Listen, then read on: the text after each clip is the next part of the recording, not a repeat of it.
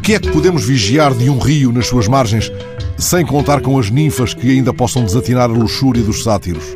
Há uns anos, a GNR chegou a patrulhar as margens do Zézer, tentando esclarecer o alegado avistamento de um crocodilo numa das suas represas. Anos a fio, mais do que o Jacob penando por Raquel, vigiaram os ambientalistas do Alviela denunciando a descarga de poluentes, e os do Lis, e os de Rio Tinto, que agora recebem um passadiço por entre notícias animadoras de recuperação da biodiversidade. Há umas semanas, o jornal argentino La Nación dava voz aos representantes de uma associação argentina de pesca desportiva. Eles afirmavam o desejo de serem os vigilantes dos rios. E hoje, a repórter Célia Domingues anuncia no Jornal do Fundão um Tejo vigiado. A palavra vigiado tem, é claro, antigas ressonâncias sombrias, mas desta vez ganha novas margens, espraia-se num caudal de aconchego. Estes anunciados vigilantes do Tejo cuidam e guardam. No antigamente dos rios havia zeladores fardados que subiam e desciam as margens como cantoneiros de águas, olhares que espreitavam açudes e represas, todas as afluências que acrescentam um rio. Guarda-rios não era só o nome de ave com o seu dorso azul esverdeado. Os rios foram ficando, entretanto, à mercê. Dá muito trabalho vigiar um rio. Um rio é difícil de guardar.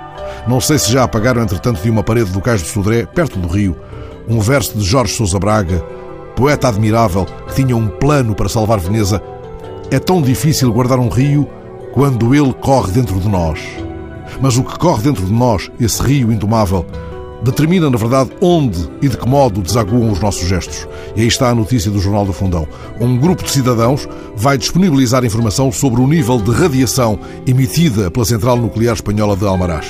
Este grupo de cidadãos e instituições de Castelo Branco, constituído em redor do projeto Tejo Seguro, vai garantir a informação sobre o nível de radiação na fronteira de Segura, a zona do território português mais perto da central nuclear espanhola. Esta iniciativa cidadã, desalinhada de interesses político-partidários, permitirá a monitorização remota do nível de radiação medido a cada 10 minutos.